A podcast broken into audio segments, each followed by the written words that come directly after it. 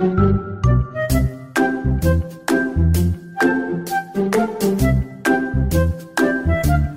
大家好，我是周周医师，欢迎来到整间下午茶。嗨，大家好，我是轩哥。哎，周周医师，我们今天邀请到一个我们的邻居。算是而且是超美丽的邻居，我们来欢迎向阳心理治疗所的陈义珍心理治疗师。Hello，Hello，我是陈义珍临床心理师，大家好。其实我们今天邀请义珍老师来，是周周医师又要自肥了，因为我最近有一个困扰，我知道呃，义珍老师专门是在做儿童心理智商，那应该非常懂小孩子到底在想什么吧？哇，这个是大家常常来问我的问题。真的，我有时候都想说，我好想要，就是看可不可以通灵一下，知道我的孩子到底在想什么。真的，很多行为问题其实会让爸爸妈妈都很困扰。嗯、呃，我来问发问一个最近困扰的问题。就是啊，洛里哥啊，经常在他在活动跟同学或是跟大家玩游戏的时候，只要这个结果是不顺他意的时候，他就会生气，而且那个愤怒的程度是超越我想象的。我都会心里想说，有至于这么生气吗？真的，好像很多孩子都会有这个生气，然后就暴走，就是好像只有零或一百的那个程度。对，然后那个时候我在旁边会有点不知所措，想说究竟他为什么会这么生气，或是我该怎么帮助他？我先来讲一下那个场景好了。好啊，就是我们一家人在呃吃完饭之后在玩 Uno 牌，然后在玩 Uno 的时候，大家如果有玩过 Uno 就知道，如果你只剩下一张牌的时候，你要赶紧喊 Uno，对，然后不然如果有人抓到，就要被罚两张牌。这超容易忘记的诶对，然后大家如果忘记的时候，洛里哥就会说：“哦，你你没有喊 Uno 加两张牌。”可是等到他自己忘记喊 Uno 的时候，大家加他两张牌的时候，他就没有办法接受。这个时候他就生气，然后把所有的牌都糊掉，就说：“我不玩了，我不玩了，我不玩了。”然后可是大家就的确不玩了。可是之后他其实很后悔，因为他很想要继续玩。对，因为他其实超想玩的，可是。要被加两张牌，对他而言是一个天大的挫折吧，所以立刻就暴走了。那这暴走的时候呢，我们其实就可以来思考看看啊，究竟这个洛里哥脑袋里出现了什么变化？对，我觉得怎么可以瞬间就。理智断线的感觉，对不对？对呀，对呀，对，所以我我其实有一个方法可以教大家，大家可以借我一只手啊。如果在开车的人哈，就先扶着方向盘，想象一下，想象一下，大家要小心。对，来借我一只手，我们就把手拿起来，我们有五根手指头。我们现在所有的人都把手指手伸出来了，没错，这五根手指头其实就是我们的大脑。对，我们的大脑现在正在呃中间那个手掌的部分呢，就是我们的控制我们呼吸啊、心跳这些生命的部分。对，现在这个手掌的部分有在运作了。好，那现在我们邀请大家把四根手指头，就是食指、中指、无名指跟小妞妞盖下来。哎，不对，对不起，我讲错了，没关系。先邀请大家把大拇指盖下来。大拇指这个地方是我们的杏仁核，它是鼎鼎大名的杏仁核。杏仁核是什么呢？大家知道吗？可以吃吗？哦，它不是杏仁，杏口味的泡芙。有道理，但它其实是我们大脑里面掌管情绪的部分。对，就是生气呀、啊、难过啊，各种情绪都是由杏仁核在掌管的。哦，那现在要邀请大家把刚刚我讲错的部分四根手指头盖下来。哦，现在杏仁核一样在里面哦，我们直接把它盖住就好了。好，现在我们的整只脑都在运作，这四根手指头代表的是我们的前额叶。前额叶呢是在我们额头附近的这个位置，那个部分是掌管我们的思考啊、计划啊、处理问题的部分。现在整只脑都在运作了。但是刚刚洛黎哥发生了什么事呢？他本来整个脑都在运作，但是他现在遇见了一件天大的困难，就像我们遇到狮子老虎一样。这时候我们应该没有来得及去思考，我要用左脚逃跑还是用右脚逃跑吧？来，来不及吧？没有啊，就赶快跑啦！对，要赶快跑了嘛。所以这时候根本就没有时间思考，思考的那四根手指头赶快弹起来，断哟。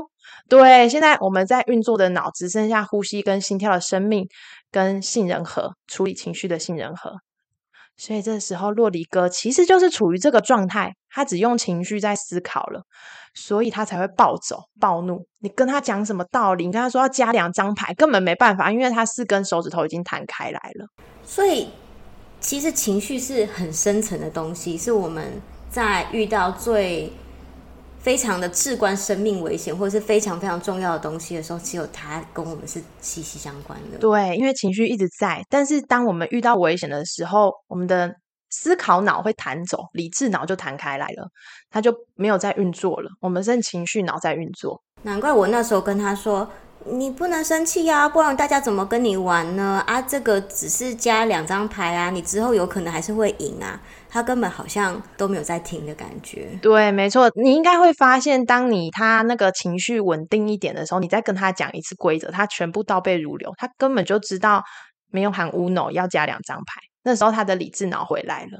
他不是不知道这些规则，他只是在那个当下遇到了一个危急情境，所以理智脑没有运作了。其实后来酪梨哥有跟我聊聊，他就说我那时候就是很生气啊，我觉得我的脑袋好像就是很很很很胀，然后好像要爆炸一样，我怎么听得到别的声音，然后他也无法去思考。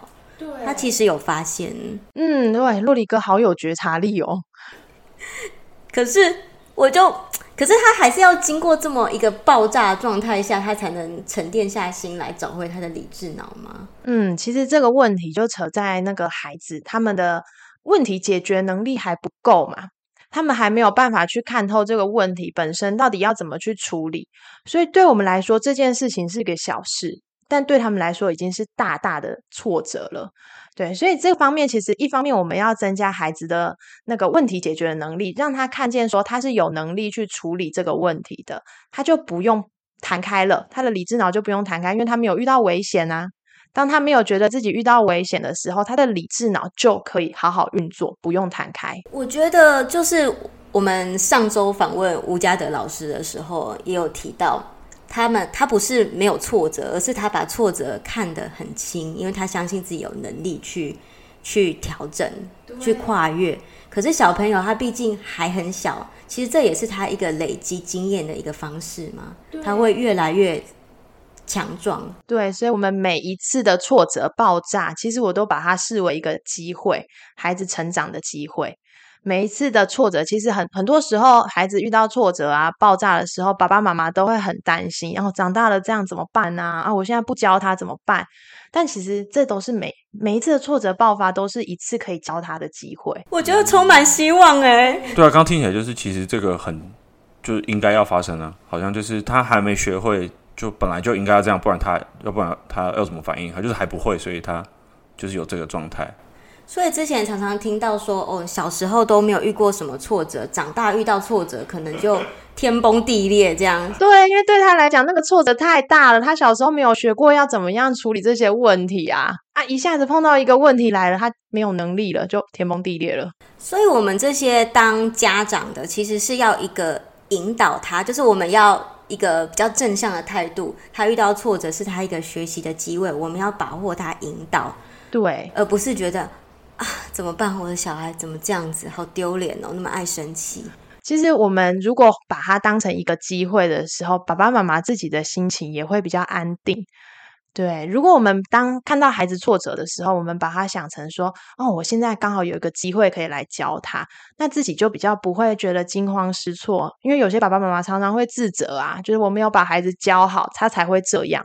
嗯，这个念头大概周周医师。一天 会闪过十次，这就是为什么我需要一真老师的原因。这个反应真的很正常，所以我们可以用一个全新的观点去看待孩子的生气。嗯，那我想以洛丽哥的这个玩 Uno 的的例子来说，比如说那个时候，身为妈妈应该要做什么样的引导？用案实际案例来，老师可以帮我们就是。把顺一下这个流程嘛？当然好啊，这个好棒哦，有这个机会可以跟大家分享。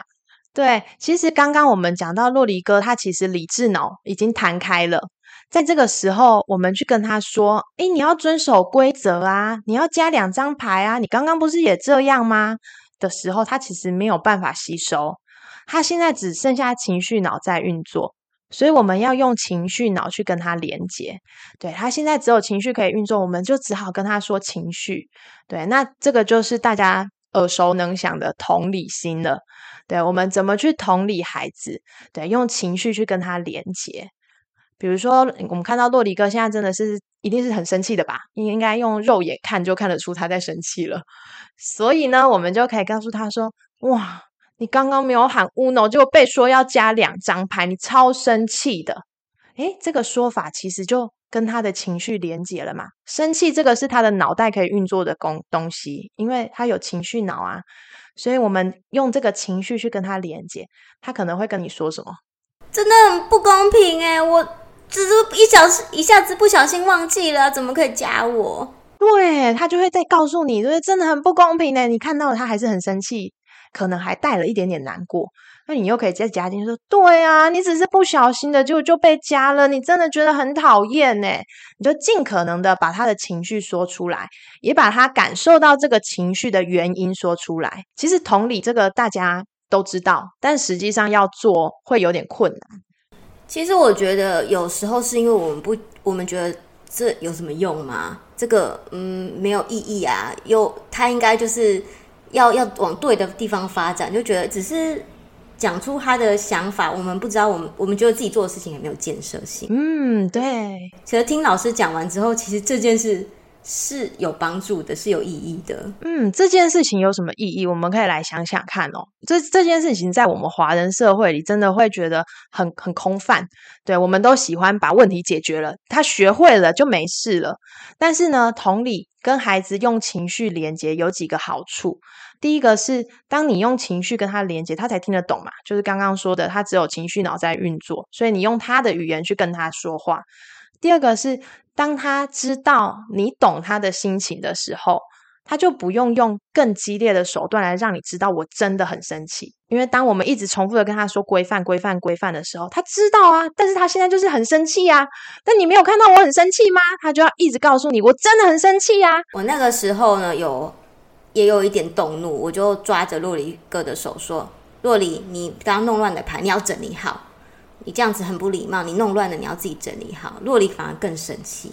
洛里哥说：“我不要，我不要！”我他就弄得更乱，甚至把它丢到地上。嗯。这个真的是一点用都没有。对，所以这件事情就是一个例子。当你的哎，当孩子的情绪没有被你看见，没有被你说出来的时候，他感觉你不懂他在生气，他只好用更激烈的手段让你知道我真的很生气。对。那如果他已经收到我的同理，了解我知道他很。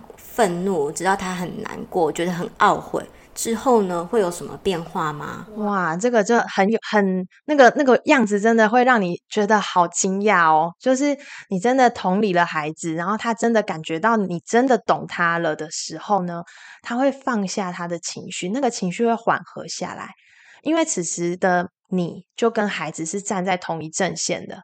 你没有叫他做改变嘛？你没有叫他要做做呃加两张，你也没有叫他要收拾，你都没有叫他做什么改变，你只是站在他的旁边陪他一起去看到他的情绪。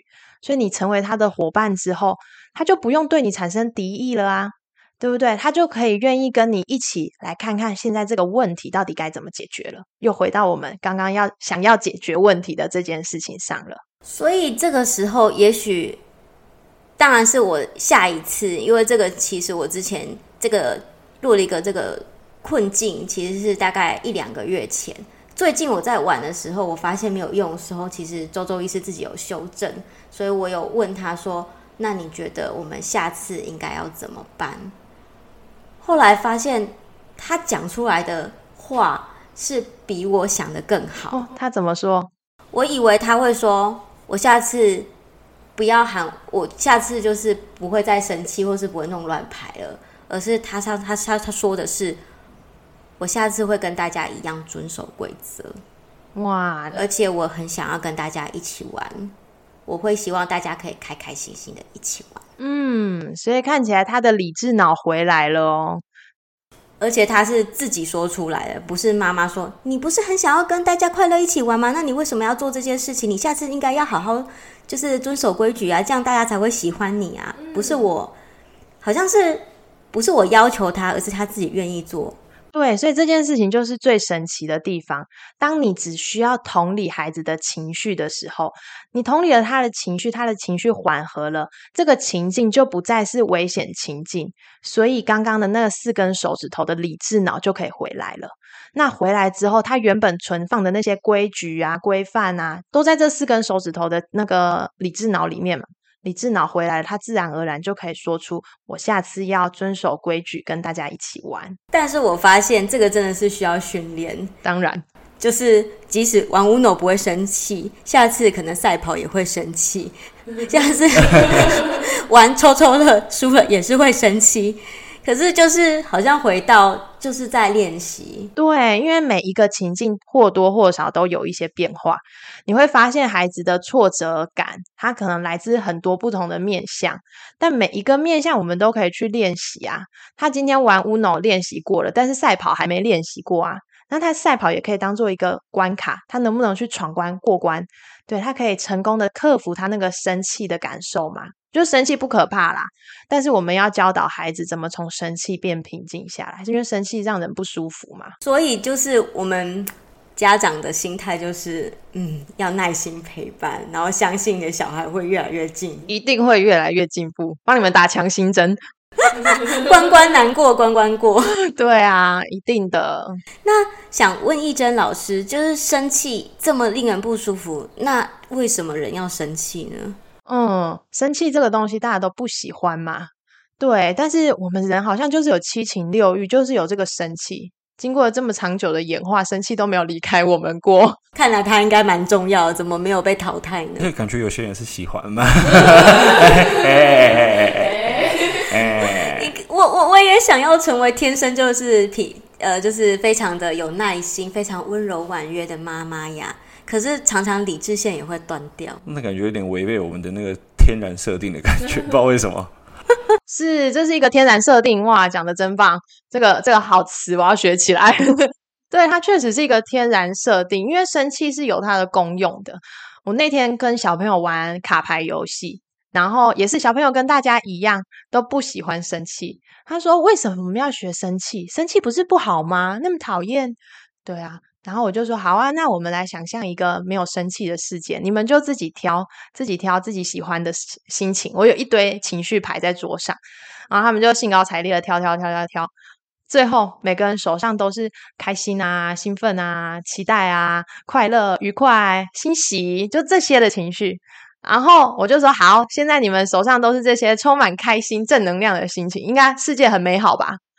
感觉很不错，妈妈的世界需要一些乌托邦。刚刚那天好像就是哇，太完美了吧？真的乌托邦，对，他就是这个感觉。所以呢，我就开始出题，大家那个小朋友们要用这些卡牌去闯关喽。他们要去呃世界，就要在他们的乌托邦里面就是闯关。他们要用这些情绪卡牌去应对这些关卡。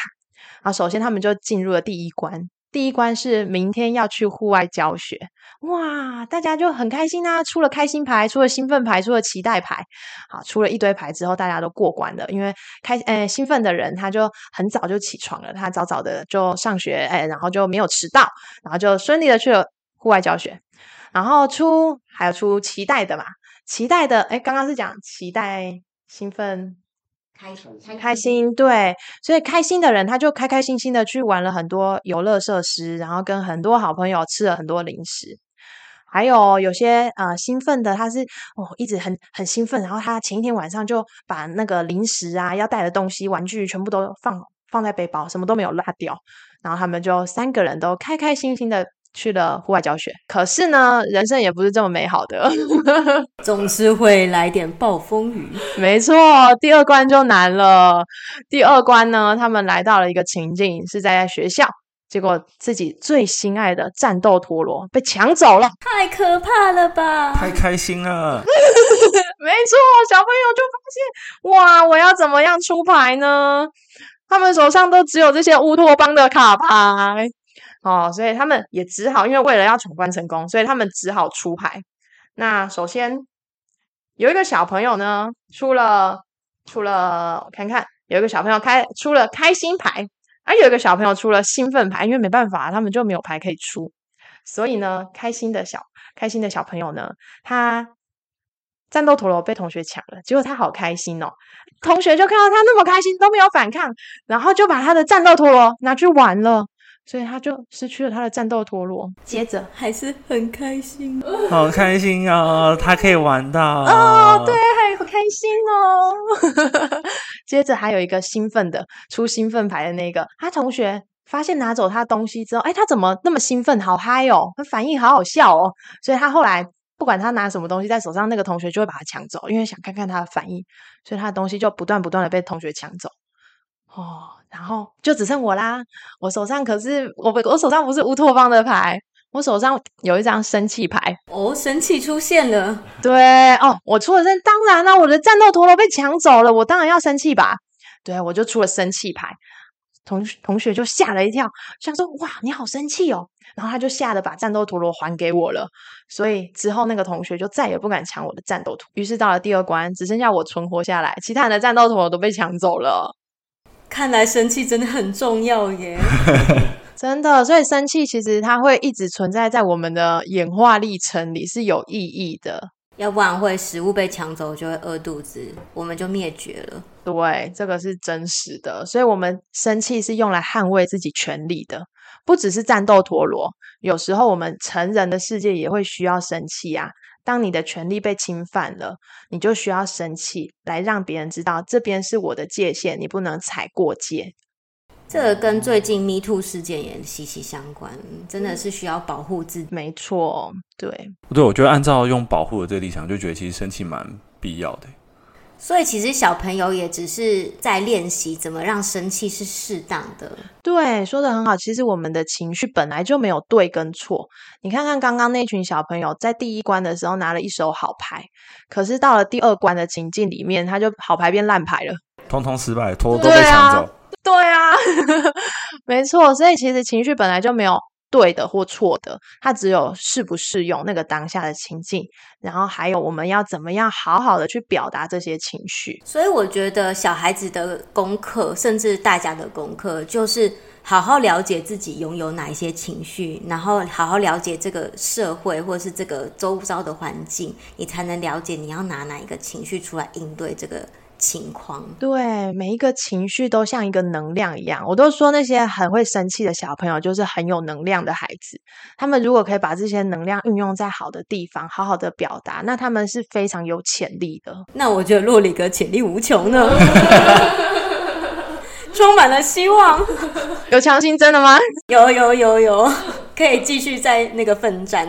就像嗯，我们因为我们之前有聊过有一集是情绪嘛，其实我觉得真的就是听起来。小朋友的情绪如果一直都被压抑，感觉他习惯了，他长大好像也就会这样。嗯、所以，也刚刚其实像老师提到，我觉得就是呼应我们之前那一集，其实华人社会的那个教育风格，我觉得其实真的是蛮偏向会希望解决问题，所以然后大家都一直压抑情绪，然后你也不去管你的情绪到底是什么类别，你就只有好坏，那甚至大家不不期待你出现坏的情绪，那就一路压抑，然后长大也压抑，那就。就会更难跟彼此去分享自己的状态，我自己觉得。嗯，这让我想到刚刚周周医师提到的那个小时候没有经历什么挫折，然后长大一遇到的挫折就爆了。可能也是因为他小时候都没有学过怎么样去表达他这些挫折的感受，所以到长大的时候，他遇到挫折，他一样也不知道怎么表达，所以就会好像累以之前累积的呃累积的，然后一直累积累积累积，然后到今天就爆了这样子。所以我觉得回到最重要给大家的话，嗯、就是。当你有什么情绪的时候，就好好的去感受它。嗯，其实当然是说身边有人能同理你是最好的，可是更重要是自己同理自己。没错，自我照顾是非常非常重要的，因为自己永远可以陪着自己。当没有人可以陪你的时候，自己永远还是可以关爱自己的。那我最后想问易真老师一个问题：那心理咨商师，也需要被心理咨商吗？当然要啊！这个在我们这一行非常的风气很盛行，对，因为我们都需要更了解自己啊。我们了解自己有什么样的议题，我们在服务个案的时候才不会把自己的议题带进去。对耶，因为这就是真的是有时候如果把自己带进去的话，就很很难不就很难中立，然后也没有办法给出最正确的一个引导。对，所以我们就需要知道说，现在在讨论的到底是我的担心还是个案的担心，这件事对对心理师是很重要的，所以我们都会自己去做智商。那我想请问，因为亦真老师是专专门做儿童心理智智商的嘛？嗯，你有没有？动怒过，动怒哦，还或者是失去理智线断 断线过，你忍忍耐不到小朋友那个情绪下来，你情绪已经上去了。哦，因为我觉得有一个有一个词，刚刚说到忍耐，我觉得我刚刚都我在这个互动里都不是在忍耐。哦，他老师好像戳戳那个戳破盲点了。对，因为因为在那个互动里，你虽然会看到孩子可能崩溃啊，然后我看到他。趴在地上，然后就软烂了，然后没有办法执行任何的事情的。但是你那那个时候的情绪，你要知道说那个是他的状态，所以我们会有一个界限，那个是孩子的状态，那跟我的状态其实是有分开的，所以我不用被他的状态拉着走，因为我是需要拉着他起来的人。对，那我也可以陪着他去看看他的状态。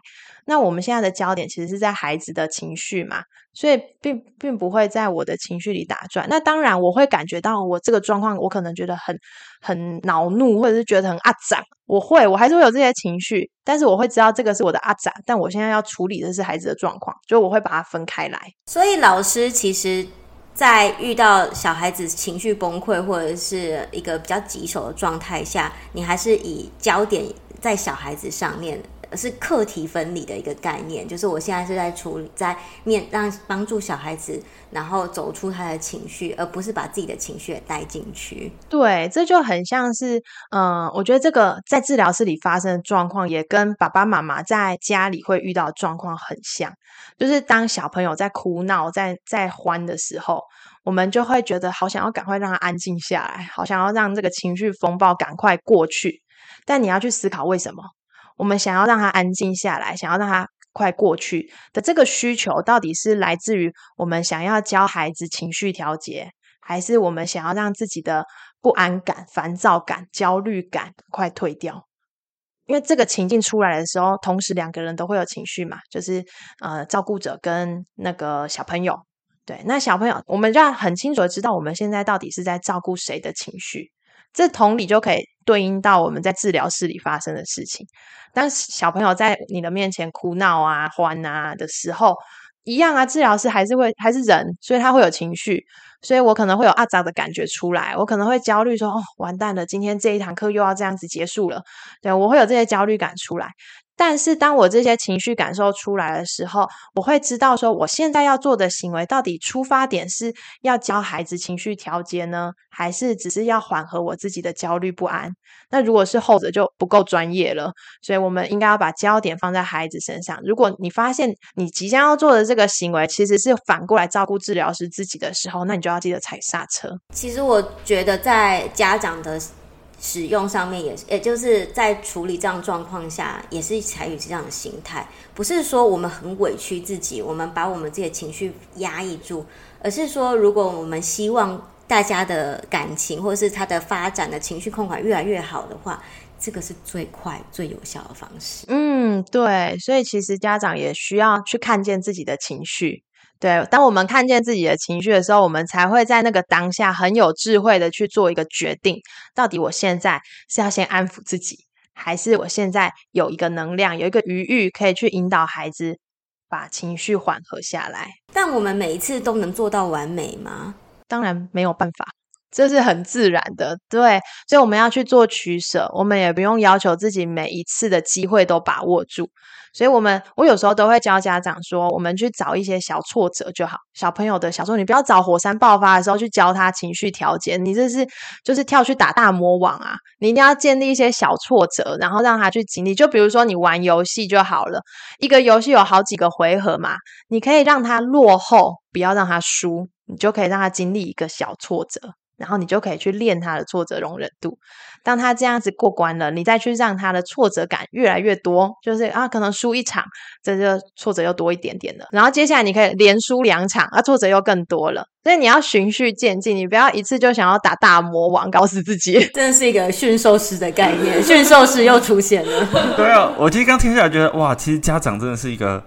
很辛苦，然后也很伟大的工作诶，因为你要面对一个就是，你除非你心情一直都很好，不然你要面对他，就是他什么东西现在都是从头来学，面对他的情绪也好，哪怕他吃饭拿筷子，然后我们之前观察，连观察他自己的身体，然后可能他的舌头、他的大便什么的，他全部都是从头来过，然后就是从零建立起。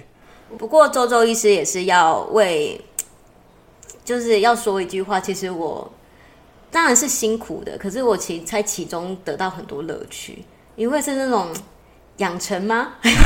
学习一个跟着他一起用小孩子的视角去看这个世界，我突然发现好新奇哦，然后也激起我自己学习的欲望。其实周周医师最近。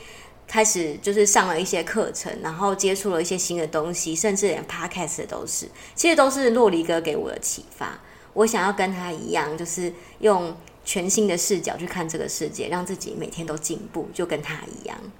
就像他现在可能爆炸的时间，可能从十，就大概可能可以一次可以气个一个小时，跟现在可以气个大概十分钟，我就觉得其实我已经很开心了。对，其实周周医师刚刚提到的这个，我们。因为教养它就是一个重复性很高的，你刚刚那个讲到说从呃大便也要观察，然后我吃饭也要看啊，然后玩游戏也要顾啊，这些事情都是嗯、每天每天在发生的事情，它重复性超高，所以其实家长在照顾孩子的时候，很容易就会陷入那个循环里面，就哦他昨天饭没有吃，今天又要喂他吃饭，头好痛，都还没开始吃饭就已经开始担心了。但是周周医师刚刚讲到的是用一个全新的角度去看孩子，那个就是初心嘛。你带着初心去看，带着一个好奇的心去看他每一次的表现，那就不会让我们的教养陷入过去的漩涡里。每一次都是新的开始，每一次都是一个可以用全新的角度看孩子的成长。真是太感动，我自己都哭了。对，我觉得我们可能需要陈老师开带状。哎，大家敲完，陈老师在下面开袋装。好，我们今天很开很开心，可以邀请到美丽温柔的懿珍老师。谢谢大家，很高兴可以来到周周医师的整间下午茶，聊得很开心。希望老师下次可以再来做客。真的，我觉得好开心，可以跟大家分享这些。就是心理学小知识，然后呃，老师自己也有一个脸书的粉丝专业，可以介绍一下吗？哦，可以啊，我自己的粉丝专业叫做心理师说心里话，第一个理是心理师的理，对，然后第二个理是里面的理，对，大家可以去搜寻看看。我们想知道心理师到底在想什么，跟他们做的这些治疗背后的原因，我觉得非常的有用，而且如果是。很多都是儿童实实际的案例，对对，就是我想要分享一些比较实用的东西，大家看了之后可以在家里实际运用看看的。对，很棒哦！先先欢迎大家一起按赞支持起来。整间下午茶，下次见，大家拜拜，拜拜，大家拜拜。整间下午茶，下次见。